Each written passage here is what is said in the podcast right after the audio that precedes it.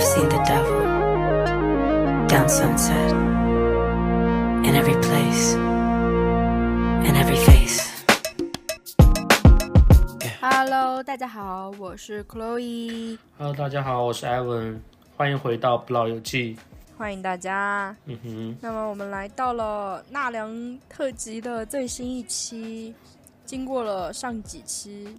比较恐怖的主题，这一期给大家稍微来一点点缓冲。就是前段时间 HBO 又出了一部，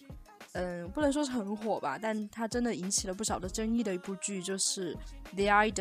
偶像漩涡。嗯哼，安老师看没有？不能说是很火吧，但这个剧的口碑真的很烂。我没有看过，但是我有刷到过一些对他的评价，就是有深刻的点评了 The Weeknd 油腻的演技，包括好像珍妮的珍妮的演技也被吐槽了。对，就真的很庆幸艾薇老师没有看过，就是你的眼睛没有被这这部剧所污染。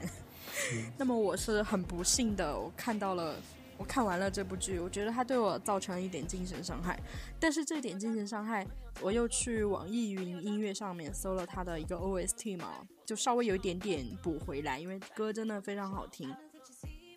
那么 The Idol 呢，它主要是聚焦了一位嗯很有抱负的一个流行偶像 Jocelyn，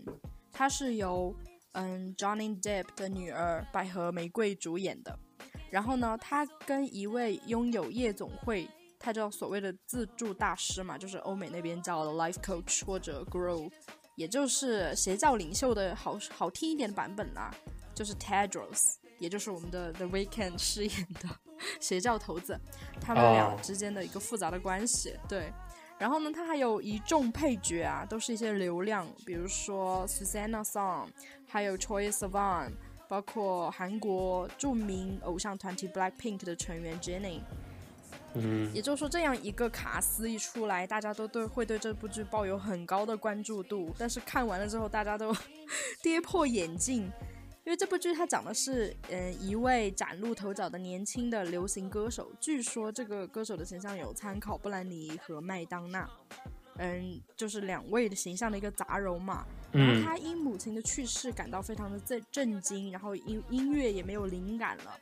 就马上要到 flop 的边缘。在这个时候呢，他去一个夜总会蹦迪，他就遇到了啊我们的周末小子饰演的 Tedros。然后呢，Tedros 他其实是一位呃有点像邪教头子，他领导着一群非常有音乐天分的年轻人。然后他就像邪教一样，就住进了 Jocelyn 的家里，嗯，然后嗯，就跟 Jocelyn 发生了浪漫关系，一边帮他录制新的专辑，也就是一个少女偶像逐渐堕入邪教。口语老师刚刚讲的这个情节啊，就是除去邪教这个情节，怎么跟呃《A Star Is Born》情节一模一样就是讲一个男明星，就是人到中年毫无灵感，但是碰到了一个阴差阳错的情况下，碰到一个就是让他灵感迸发的少女，然后一发不可收拾，又把少女给捧红了，自己也再红，怎么就一模一样？这 OK，你这样这样就是雷迪加加女士，就是和我们的周末小子，我觉得在演技上大家有目共睹吧，就是云泥之别，可以这样说吗？OK，我觉得可以这样说。对，而且你你说那个就是一个星探发现一个天才少女人一起唱歌的美好故事嘛？这里面就是这个男的真的就很恶心啊！这里面很多很多剧情都让我看得目瞪口呆，因为我当时是在高铁上看的，就看到每某一些剧情，我真的很想很想把它屏幕给按掉，就是那种你不想让别人发现你在看他的那种视频。它尺度真的非常大，因为它首先它是由亢奋的主创进行创作的，就嗯亢奋这部剧。它的尺度就非常大嘛，然后它又是由亢奋的主创创作的，那么我们对他们的一些尺度也是有一点点心理预期的啦。但是真的就还是有被吓到播出之后。首先呢，就是它里面体现了很多少女偶像堕落的性场面，还有一嗯些我觉得没有太多必要的裸露，you know，、嗯就是她的一些表演的服装啦，或者她平时穿的衣服啦，就是很多没有必要的裸露。等一下，我有个问题，就说这个裸露是针对于现实，就是像针对于 The Weeknd 或者 Jennie 这种大明星，还是说只是针对一些二三线明星啊？这个裸露呢，主要就是针对了里面的女主角，也就是约翰尼·德普的女儿 Lily Rose Depp。她有很多裸露的镜头，我觉得她应该不算二三线吧，她是这个剧的大女主哎，啊而且她是星二代，她是真正的明星是吧？她是约翰尼·德普的女儿啊，对啊，哦，OK 是她在十五岁的时候好像就是已经是香奈儿的全球代言人了。OK，那他牺牺牲还蛮大的。对于他来说，可能并不算牺牲吧，就是也蛮喜欢展露自己身体，就是人家观念可能跟我们不太一样。OK OK，对，里面有一个情节呢，Lily Rose 饰演的 Jocelyn，她在录制她的新歌的某一句 “yeah” 里面有一句 “yeah” 嘛，嗯然后她就觉得这个 “yeah” 录的不够不够带劲儿，就是这个 “yeah” 的情绪没对。嗯，然后呢，要看一眼。对 The Weeknd 饰演的邪教头子，就当时他请了很多音乐制作人，还有什么助理啊、朋友什么的，都在那个房间里面。然后 The Weeknd 饰演的 Tedros 就用一个什么东西把他的眼睛给蒙住了，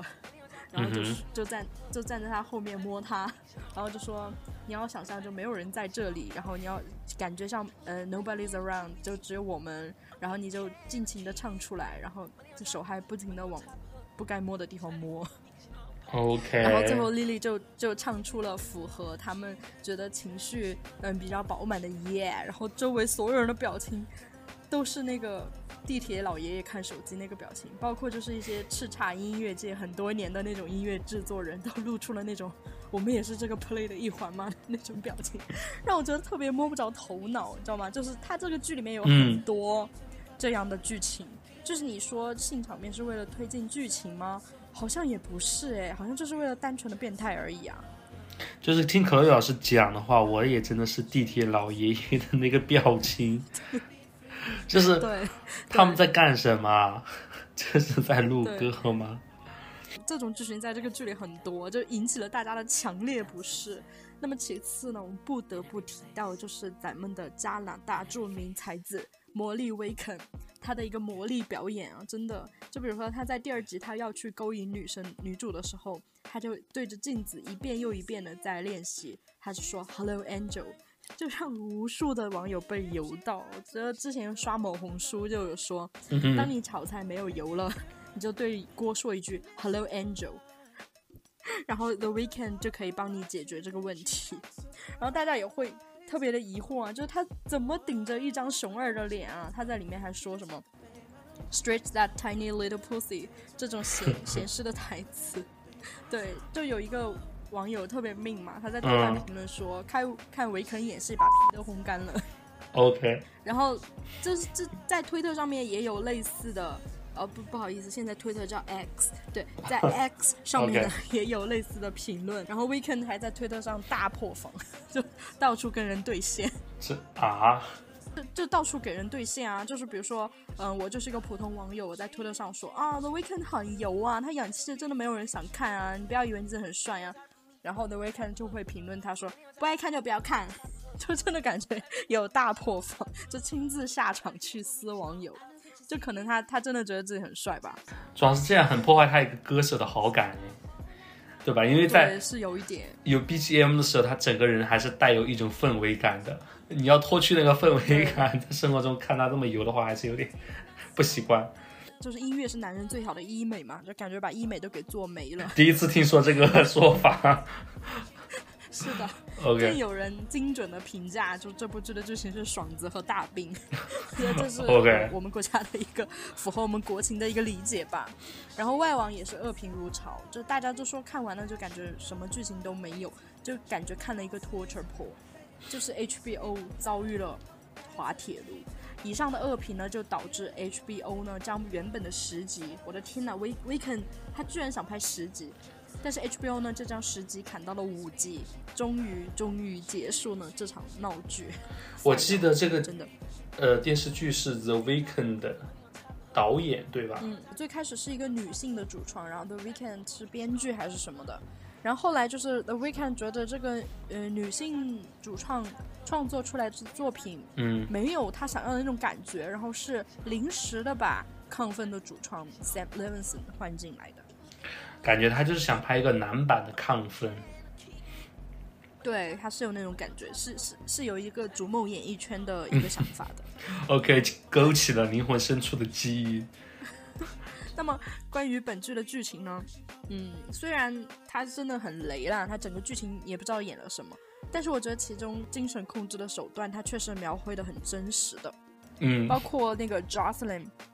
他其实扮演的是一个呃心计很深的一个扮猪吃老虎的女性角色，其实我也是蛮喜欢的。嗯然后你也可以看出来，主创呢，他是在极力的讽刺一些好莱坞的纸醉金迷，还有一些娱乐至上，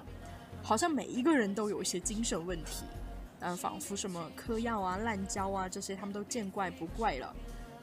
但是即使在这样，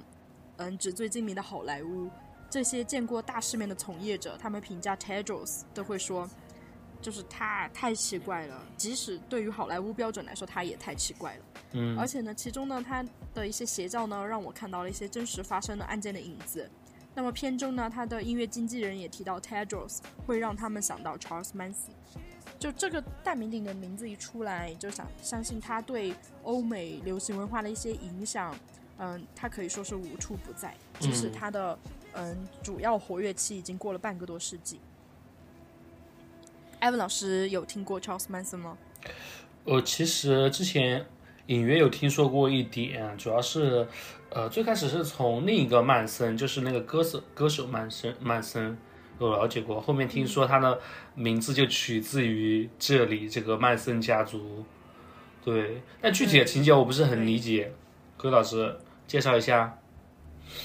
对，就是如果嗯是有留意过一些美国的一些流行作品的话呢，你就会发现曼森家族无处不在。嗯一九七零年六月呢，《滚石》杂志它是以曼森作为封面故事的，名字叫做 Charles Manson: The Incredible Story of the Most Dangerous Man Alive，就把它评为史上最危险的男人。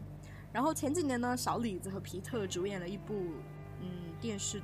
主演了一部电影叫《好莱坞往事》。嗯嗯，它里面就有曼森家族的一个重要的戏份，还有刚才艾文老师提到的美国摇滚乐队马连 Manson 呢，也是按参照曼森家族进行的取名，并且创作了相关的作品。那么，在美国恐怖故事、心灵猎人等剧集当中呢，也有以他们为原型创作的剧集。那么，打雷姐的歌曲《Heroin》当中呢，也对曼森家族有描述。那么，曼森到底是谁呢？他其实是一位美国的罪犯、邪教领袖和音乐家，这是维基百科对他的定义。他不仅是一个 murderer，他也是一个 cult leader，他更是一个 musician。我觉得这个是很奇妙的，也就是说，维基百科在一定程度上还是承认他在音乐领域的一些贡献的。那么他主要是在二十世纪六十年代呢，领导了位于加州的曼森家族的这个邪教。一九六九年的七月和八月，其中的一些成员呢，至少犯下了九起谋杀案，其中呢最著名的死亡呢就是电影女演员 Sharon Tate。那么曼森呢，他是一九三四年出生于美国肯塔基州，嗯他的母亲在十五岁就生下了他。曼森从来没有见过自己的爸爸，他也不知道自己爸爸是谁。那么在曼森出生之前呢，曼森的妈妈就嫁给了一名干洗店的工人威廉尤金曼森，于是呢，他才得到了曼森这个姓。由于曼森的母亲呢有严重的饮酒问题，跟呃威廉很快就离婚了。后来呢，他妈妈因为酗酒和抢劫被捕，曼森呢就被寄养在一些亲戚的家里面，但是大家也没有太管教他。疏于管教的曼森呢，在街上很快的就跟一些坏孩子混迹在了一起。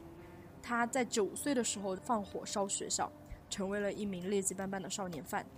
十五岁的时候呢，在一次夜袭商店失败后，他被送到了一个寄宿学校。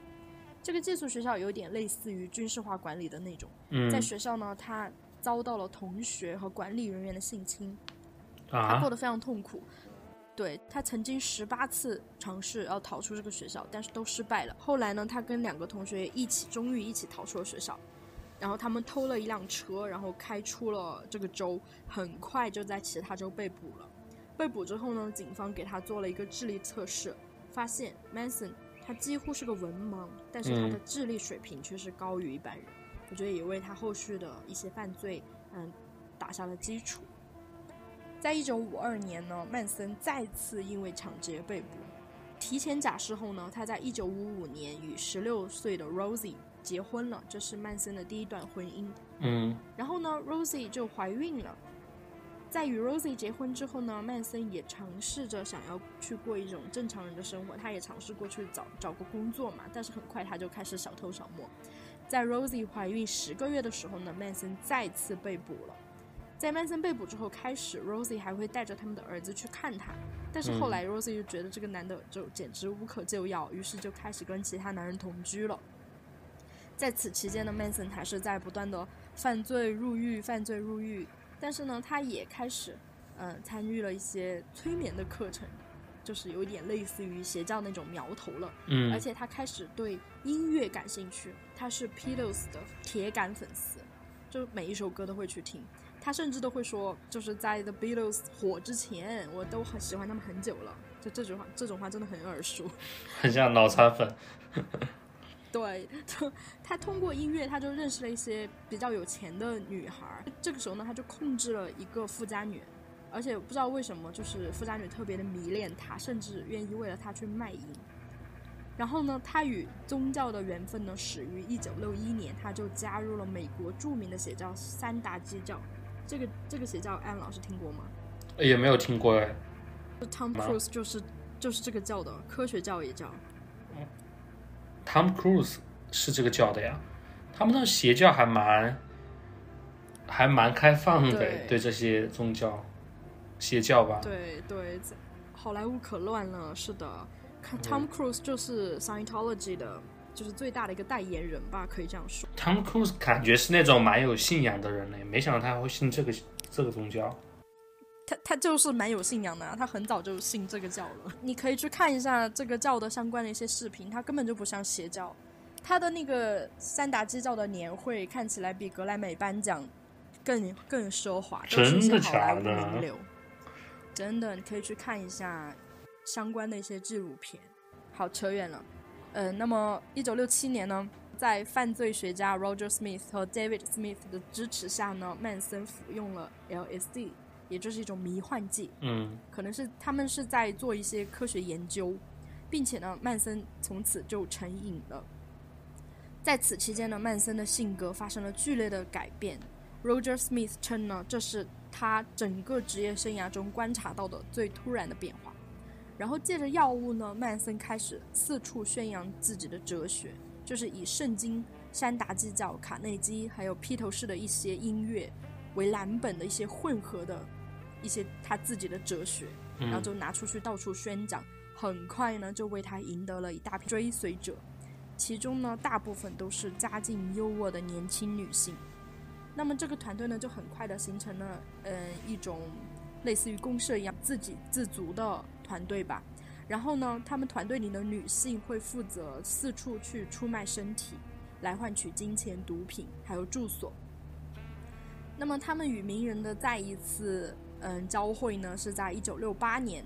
著名的乐队海滩男孩 Beach Boy，他的鼓手 Dennis Wilson，在加州开车的时候呢，就遇到了年两名年轻女性想要搭便车，嗯。他让这两个女孩上车之后呢，他就把她们送到了日落大道住所，在那里他第一次见到了曼森。然后见到曼森之后呢，嗯，Dennis 他和曼森就进进行了一个亲切的会晤，他们发现，嗯，不管是志趣还是音乐品味都出奇的一致，他们很快的成为了好朋友。但是呢，曼森就带着他的团队里的这些女性，就迅速的住进了 Dennis 的住所，就他的豪宅里面，然后开始掠夺他的财富，直到一九七一年，这种关系才被断绝的。因为 Wilson 他会觉得，呃，曼森有点可怕，他就自己搬出了自己的房子，就是他甚至都不敢让曼森搬出他家，他自己先搬出了他的豪宅，然后留着曼森他们在他的家里乱做，，OK，他的乐队经理就表示，曼森天天都在他家里吸毒，服用了大量的迷幻药。Dennis 实在是忍无可忍了，然后才要求他离开，并且呢，在要求他离开之后呢，Dennis 就很害怕曼森家族，包括 Charles Manson 报复他，甚至到后面就是，嗯，曼森家族大量被捕之后，要求 Dennis 出庭作作证，他都不敢作证，因为他太害怕曼森了。这么夸张？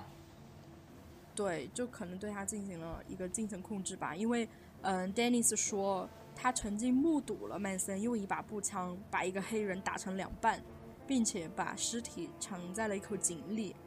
而且他们家族也是威胁过 Dennis 嘛，就说下一个就是你之类的。所以 Dennis 感到非常的害怕。但是最后呢，在一九七一年呢，终于就是 Dennis 把曼森家族驱逐了。这个时候呢，曼森家族这一群少男少女就没有地方可以住了嘛。嗯他们最终呢找到一个废弃的农场，这个农场以前是用来拍电影的，但是已经很多年没用了，已经废弃了。现在这个农场的主人呢是一个八十岁的呃一个老头，几乎都已经看不见了。那么曼森呢他就想了一个办法，就让这些女孩去跟这个八十岁的老头发生性关系，以此为筹码，让家族成员在这里生活。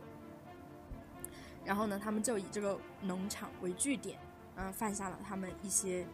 犯下了他们接下来要做的一些令人发指的犯罪行为。那么，我们首先来介绍一下曼森家族有哪些核心的成员。嗯就你你听了他们的家庭之后，你真的会觉得特别匪夷所思，因为基本上都是中产或者中产以上的。嗯那么曼森的一个男性的心腹就是 Tex Watson，他是呃曼森很重用的一名男性，然后在很多犯罪的时候呢，他也是起到一个主要的作用的。他是曾经他是一名优秀的学生，他是学校报纸的编辑，也是橄榄球队的队长。嗯，而且呢，他曾经在高中创下了跨栏跑的一个周纪录，这可以说是一个非常优秀的一个男生了。在一九六四年九月呢，他在读大学的时候还成为了兄弟会的成员。在一九六七年一月呢，他开始在机场担任行李搬运工。他利用免费机票就可以四处旅游嘛，然后拜访他兄弟会的一些嗯好朋友。嗯这个时候呢，他开始对二十世纪六十年代末的一些音乐啊，还有生活方式，也就是我们说的 hippie 嬉皮士的一些生活方式，产生了一些兴趣。嗯有一天，他在搭便车的时候呢，他就接到了 Dennis Wilson，也就是刚才海滩男孩的那位鼓手。他们一起去到了 Wilson 的家里，在那里呢，他第一次见到了 Charles Manson，并且呢，很快他就迷恋上了这种生活方式。这是 Tex Watson。然后还有一些呃女孩儿，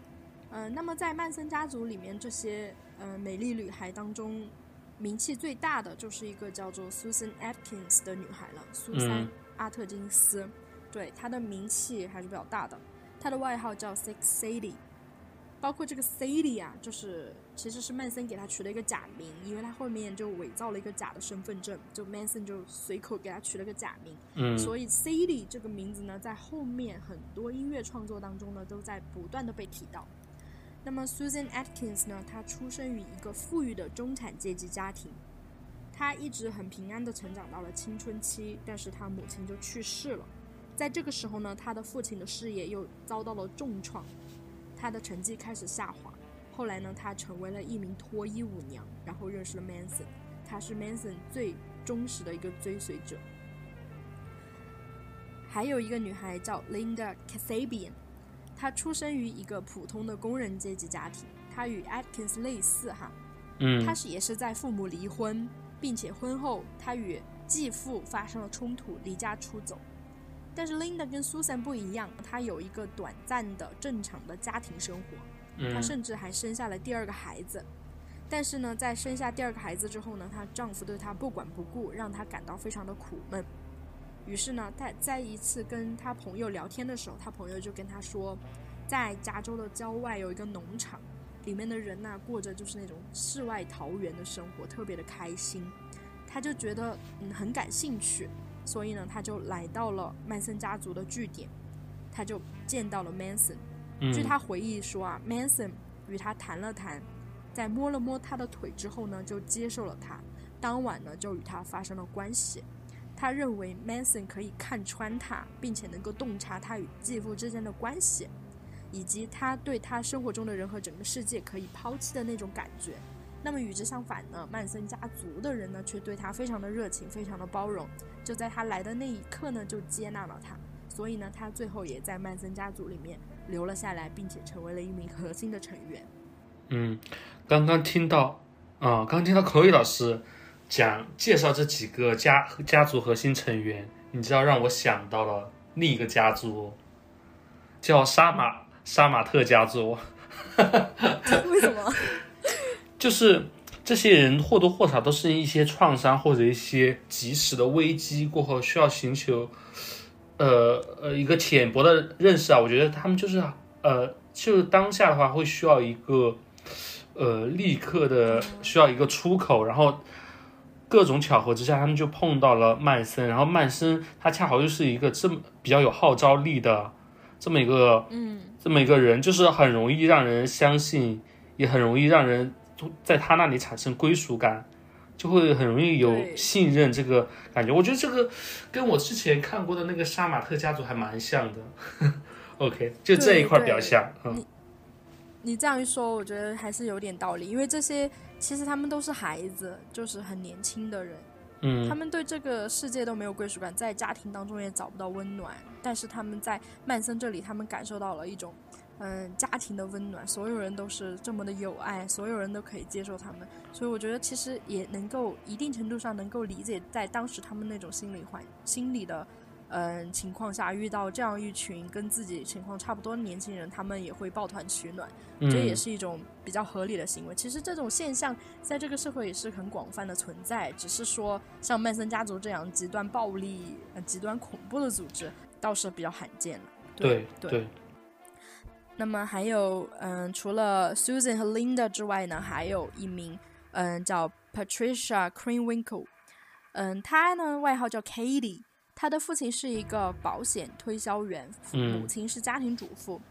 她与上面两个女孩稍微有点不一样，就是她的家境稍微要差一点点，而且呢，她的外形比起 Susan 和 Linda 来说呢，也稍微差一点点，并且呢，因为外形的原因，她在学校经常被其他学生欺负。在父母离婚之后呢，十七岁的 Katie 呢，她就跟父亲一起留在了洛杉矶，找到了一份办公室担任文员的工作。她在曼哈顿海滩遇到了 Charles Manson，她在第一晚呢就与 Manson 发生了性关系。嗯那么 Katie，嗯，在她的自传里也说啊，Charles Manson 是第一个告诉她她很漂亮、很迷人的男人。于是呢，她被 Manson 的魅力所迷住了，并且渴望得到关注。他就与 Manson 还有其他的一些女孩开始了他们的呃环游之旅。当时他们是嗯改造了一辆校车，把校车涂得全黑，然后就进行了十八个月的旅行，好像是这是一场嗯毒品和性的旅行。就据他们原话所说啊，就特别的奢靡，特别的淫乱。但是呢，因为嗑药还是什么的原因，他们在这个旅途当中呢，感受到了无比的快乐。比如说像 Katie，她就回忆她的这个旅行的它的一个版本，就是我们就像木林仙女，我们会带着鲜花穿过树林，而 Charles 会拿着一只小笛子，就是他在他的印象当中，就是无限美化的一个版本。嗯那么按理说，这样一群呃，感觉家庭都很破碎的少男少女，他们在一个很独立的小公社里面，这种无忧无虑的生活，应该是就是那种田园牧歌的感觉吧。但实际上呢，他们其实犯下了很多令人发指的罪行。比嗯如说，他们曾经就射杀了与曼森家族不和的毒贩，就在交易毒品之后，只是因为毒贩说了一句就是改天把你们灭了之类的，然后他们就把别人射杀了，并且呢，他们还虐杀了拒绝加入曼森家族让他们吸血的一个伯克利研究生。但是呢，他们最著名的案件便是杀害了著名导演罗曼·波兰斯基的前妻 Sharon Tate。一九六九年八月八日晚上呢，二十六岁已经怀有八个月身孕的罗曼·波兰斯基的妻子女演员 Sharon Tate，她正在自己的房子里休息。同在房子里的呢，还有她的发型师，以及一个波兰斯基的朋友 Wojak，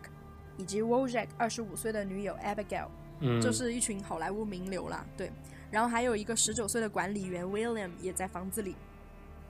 午夜刚过，Tex Watson 带着 Susan、Linda 还有 Patricia，他们来到了房子的外面。首先呢，他们切断了房子的通信设施，呃，让房子里的人无法报警。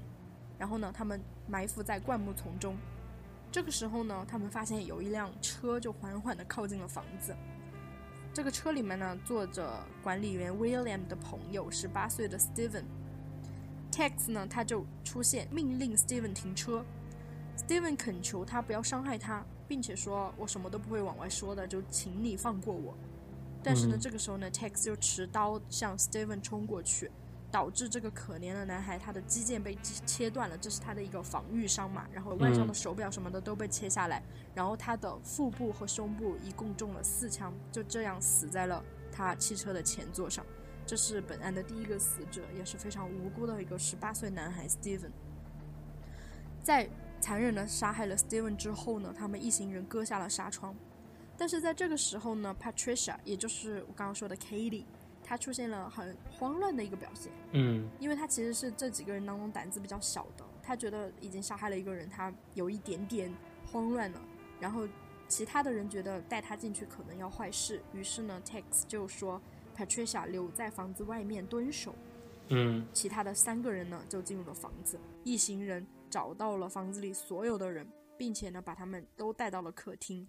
Tex 呢用他带来的一个绳子将 Sharon Tate 和发型师的脖子绑在了一起。这个发型师就开始抗议，嗯，这一行人就说，嗯，Sharon Tate 怀孕了，你不能这样对她。但是他的这番反抗呢，激起了这些凶手的愤怒，于是呢，Tex 开枪射杀了发型师。波兰斯基的朋友 Wojak，他的双手这个时候是被毛巾绑住的，但是他作为一个身强体壮的成年男子，他挣脱了束缚，开始与 Susan 搏斗。那么 Susan 呢，用刀刺伤了他的双腿。他从前门杀出一条路，来到了门廊，但是 Tex 追上了他，用枪多次击中他的头部，并且反复刺伤他。这个时候呢，Wojak 的女友 Abigail，她从卧室门逃到了泳池区，Katie 就开始追赶他，并在前面的草坪抓住了他，刺伤他，并将他摔倒在地。在这个时候呢，Tex 随后而至，并杀死了他。在房子里面，只有 Sharon Tate 还活着了。他恳求这一群歹徒，因为他的孩子八个月了嘛，马上就要嗯生出来了，他想他想要求他们把孩子生出来，就说他死不死都无所谓了，但是他想要把孩子生出来。但是呢，Susan 和 Tex 他们都没有听他的求饶，他们一共刺伤了 Sharon Tate 十六刀，导致他死亡，并且呢，他们最后把 Sharon Tate 的婴儿剖出来，用 Sharon Tate 的血在门上写下了 pig 这个单词，觉得特别的邪恶。可宇老师刚刚讲的这这些情景就很像恐怖片里的场面，对，就很对，真的真的，嗯，有很多细节，我觉得都不方便在节目上讲，真的嗯特别的残忍。就在那一刻，他们都失去了作为人的一个最基本的理性，就虐杀了一屋子他们甚至都不认识、无仇无怨的人。为什么要杀他们啊？这个有很多种说法。第一种嗯说法呢，就是这个豪宅以前他是一个音乐人的，嗯然后那这个音乐人呢，他跟 Manson 是有过节的，就是之前 Manson 给他寄什么 demo，然后他没有看上之类的，然后 Manson 就一直隐隐约约的记恨他，然后他就告诉他的这些嗯追随者，就说你们要去那个房子里，嗯把里面所有的人都杀掉，然后要用极尽残忍的方式把他们虐杀。所以呢，这个时候那个音乐人却刚好在前一个月把这个房子卖给了罗曼·波兰斯基，他就已经搬走了。这哦是第一种说法嘛。第二种说法就是曼森就是想要杀 Sharon Tate，因为当时 Sharon Tate 和罗曼波兰斯基是好莱坞嗯比较有名的一对夫妇，嗯曼森就指名道姓的要去杀他们俩，然后为他们的家族嗯造势，就让更多人知道他们家族，因为要杀名人才能让他们的作为登上头版头条，就想特别想吸引人关注，这是第二种说法。我觉得两种说法都还蛮，也比较离谱，也真的还蛮让人无语的。对，就很常人很难让人理解。嗯但是你知道更让人更难让人理解的是什么吗？就在他们残忍杀害 Sharon Tate 的第二天啊，就第二天晚上，这四名凶手还有 Manson 他们一起开车兜风嘛。嗯结果 Manson 对前一天晚上他们的谋杀案感到不满，于是呢，他们又来到了一个住宅前面。这个房子里呢，住着四十四岁的超市主管莱诺，还有他四十三岁的服装合伙人妻子罗斯玛丽。他们一行人潜入了房子，绑架了这对夫妇，并且呢，利用差不多的方法残忍地杀死了他们。就在他们杀掉 Sharon Tate 的第二天，他们再次犯下了血案。这些富人都没有邻居吗？这些富人就住在比弗利山上，就一个房子和另外一个房子之间隔很远啊。OK，而且像这么大规模的行动的话，应该证据留的蛮多的。对，证据是留的蛮多的，所以后来就是他们就陆续被捉拿归案。嗯但是你可以去网上看一下他们被捉拿归案，马上要去接受审判时，这些女孩子的表现。她们穿着白色的连衣裙，手挽着手，微笑着，唱着歌，一点都没有表现出后悔。而且呢，庭审过程一直遭到了就是还没有被捕的曼森家族的一些成员的阻拦。嗯包包括后来曼森他虽然已经入狱了嘛，曼森他当时就狡辩啊，就说我没有亲手杀害 Sharon Tate 或者其他任何人。嗯但是最后还是裁定他有罪，因为他确实是，嗯、这个家族的一个核心，并且所有的案件都是他挑唆的。教唆犯也是犯罪呀、对他虽然入狱了，但是曼森家族呢却没有淡出人们的视野。比如说，一九七五年九月五日，曼森家族的成员就试图刺杀美国总统福特。然后在狱中的曼森呢，每年也会收到无数爱慕的信件，他甚至跟一个年轻的女孩结了婚。这才是我觉得让人觉得匪夷所思的。OK，包括到现在，Charles Manson 都很多粉丝，就很多的音乐，包括影视作品，嗯，都还在受着他们的影响，都半个世纪过去了，曼森有音乐吗？有发行音乐吗他有音乐，？OK，他有音乐，他跟那个海滩男孩的 Dennis 一起混的时候，Dennis 曾经就给他介绍了很多业内的大佬，然后给他录制了很多 demo，他是有音乐的，而且呃，玛丽莲曼森还有一首歌叫什么？Monkey，就是根据 Charles Manson 的某一首歌改编的。OK，其实讲到现在，我真的觉得，除了一些杀人情节以外，就是跟杀杀马特家族真的还蛮像的，就是很多事情在外人看来就是蛮费解的，或者不能让人理解，会觉得他们的想法和行为稍微有那么一点脑残哈，但是他们自己看来是无比合理的，而且对呃自己的家族内的成员是有极高的宽容度，也有极高的那种保护力去保护。家族内的每一个成员，而且他们都叫什么家族？OK，就是家人们。对障碍家族，对，对，其实，嗯、我觉得这个还要扯到一点，当时他们国家的一些情况，大家都会发现六七十年代他们的文化特别特别的飞扬，特别嗯特别的不羁，对吧？嗯就各种的宣扬自由、滥交、毒品泛滥等等问题层出不穷，就是因为那个时候，当时他们越战失败了。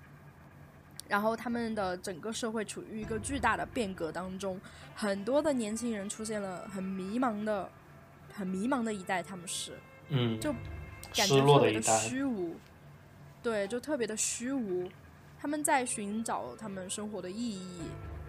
正巧这个时候呢，毒品又泛滥了起来，然后就出现了一个群体叫 hippie，就是嬉皮士。嗯就直到直到今天，就嬉皮士这个这个词都是带有贬义的。其实，在六七十年代有很多像曼森家族这样的嬉皮士社区，很多很多的，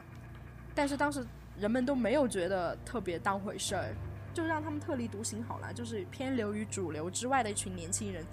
就是有点像我们说的非主流啦。说白了，就当时其实社会上的所谓的一些循规蹈矩的人，他们也会这样去想，就是一群非主流年年轻人在一起，无助无病呻吟吧。就很多人他们确实是这样想的。像这一群人在社会在社会里面又没有话语权，确实是很难引起人的注意，而且他们又没有社会力量去呃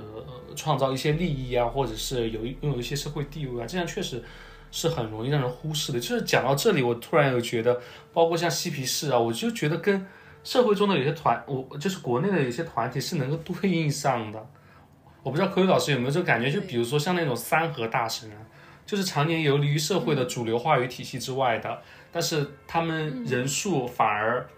也没有那么少，但是在很偶然的情况下才会被人看得见，但是也不有不少的人还现在还主动加入了这么一个团体，对，是对有这么一点对应的关系的。就比如说，你看像曼森家族里面，你找得到华尔街上班的精英人吗？找不到啊。对里，面都是一些什么父母离婚的、离家出走的小朋友，然后什么有过很多犯罪史找不到工作的，都是一些很底层的人，或者说不被社会接纳的人。但是呢，他们在呃某一个层面呢，他们达到了一个互相的接纳，他们形成了一个自给自足、一个内循环的一个小社区，他们在里面得到了一些家庭的温暖。嗯所以那个时候，其实很多像曼森家族这样的这样的嬉皮士社区，其实大家也没有觉得有什么，就自娱自乐还能怎么样？直到曼森家族他们做出了这样一系列的恐怖案件，美国人对嬉皮士的一个仇视或者反对的情绪就呈直线性上升。于是呢，曼森家族他犯下的这一系列巨行呢，这一系列罪行呢，也促进了嬉皮士文化在美国的消亡。包括现在，你其实看一些影视作品，他们提起 hippie 都是很蔑视、很嘲笑的一种态度。就是一种一群无所事事的人的那种一种形象。对对。那么我们再回到我们的 The Idol，你如果看过嗯曼森的表演，就是在 B 站上都可以搜到，就是曼森的无实物舞蹈表演，你可以去搜一下，真的很好笑。你说曼森还是 The The Weekend？曼森，曼森，他真的很好笑，就是一段无实物的舞蹈表演，就是特别的，呃，有点担心他的精神状态。这个担心他精神状态是 literally 的，就感觉他真的是有一点点精神问题。但是这个好笑的背后呢，却是危险。所以我也不知道 The weekend 到底是在致敬曼森的这一点呢，还是说，对，到底是有意为之还是无意为之呢？你这么讲，他可能是学的太像了，大家有点理解不了。为了 Weekend 挽尊。那么我第二个想法，就是、看 The Idol 的时候感受特别的明显，就是这这不就是白人特权阶级的无病呻吟吗？你们到底在苦什么呀？就他们真的生活的特别好，让我感觉就没有任何的忧虑，但是感觉每一个人都有一点精神问题，而且每一个人都在嗑药，每一个人都在滥交。就让我感觉他们是不是生活过得太好了包括你看我们我们之前讲的曼森家族里面的这些女孩，包括这些男孩，他们的生活都特别好啊，他们都是是四七四八年出生的，当时的年轻人呢。你要知道，嗯，四七四八年差不多就是我爷爷奶奶那一辈儿人。就你要想，我爷爷奶奶他们年轻的时候在干嘛？在想自己吃得饱吗。但你看他们就是有很优渥的家庭环境啊，虽然说父母离婚了，但是这就是说对心灵上造成了一点创伤嘛。但至少物质条件是很优渥的啊，其中甚至会有人上了很好的大学，找到了很好的工作。就是我有一点点搞不懂他们为什么会干这样的事儿，只能让我解释为是白人特权阶级的一些无病呻吟吧。嗯，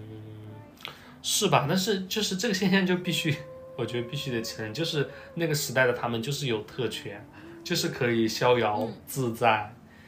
啊，这没办法，可能是社会发展过程中必然会出现的一一类人群吧。可能在不同的国家或者不同的社会里有不同的称呼，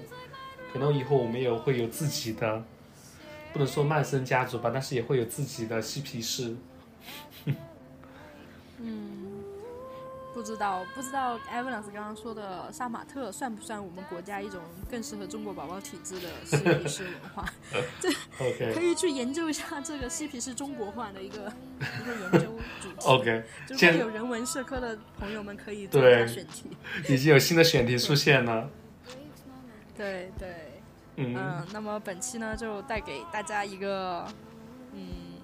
剧剧剧集吧，就不知道大家看过没有？如果看过的朋友们，就是 I'm sorry，就是如果就洗洗没看过脑子的朋友们也不必去看。对，呃，但是曼森家族他的案件，嗯、我是觉得是有一点嗯值得思考的地方，包括对当时的美国社会、美国文化，包括那一代美国青年人的他们一个面貌。他们的想法，我觉得都是特别的有意义的。那就这样吧，这期节目，OK，OK，好吧，那这期就先这样吧。好的，好的，OK。我是 Ivan，拜拜。That's my family，That's my family，you're my family。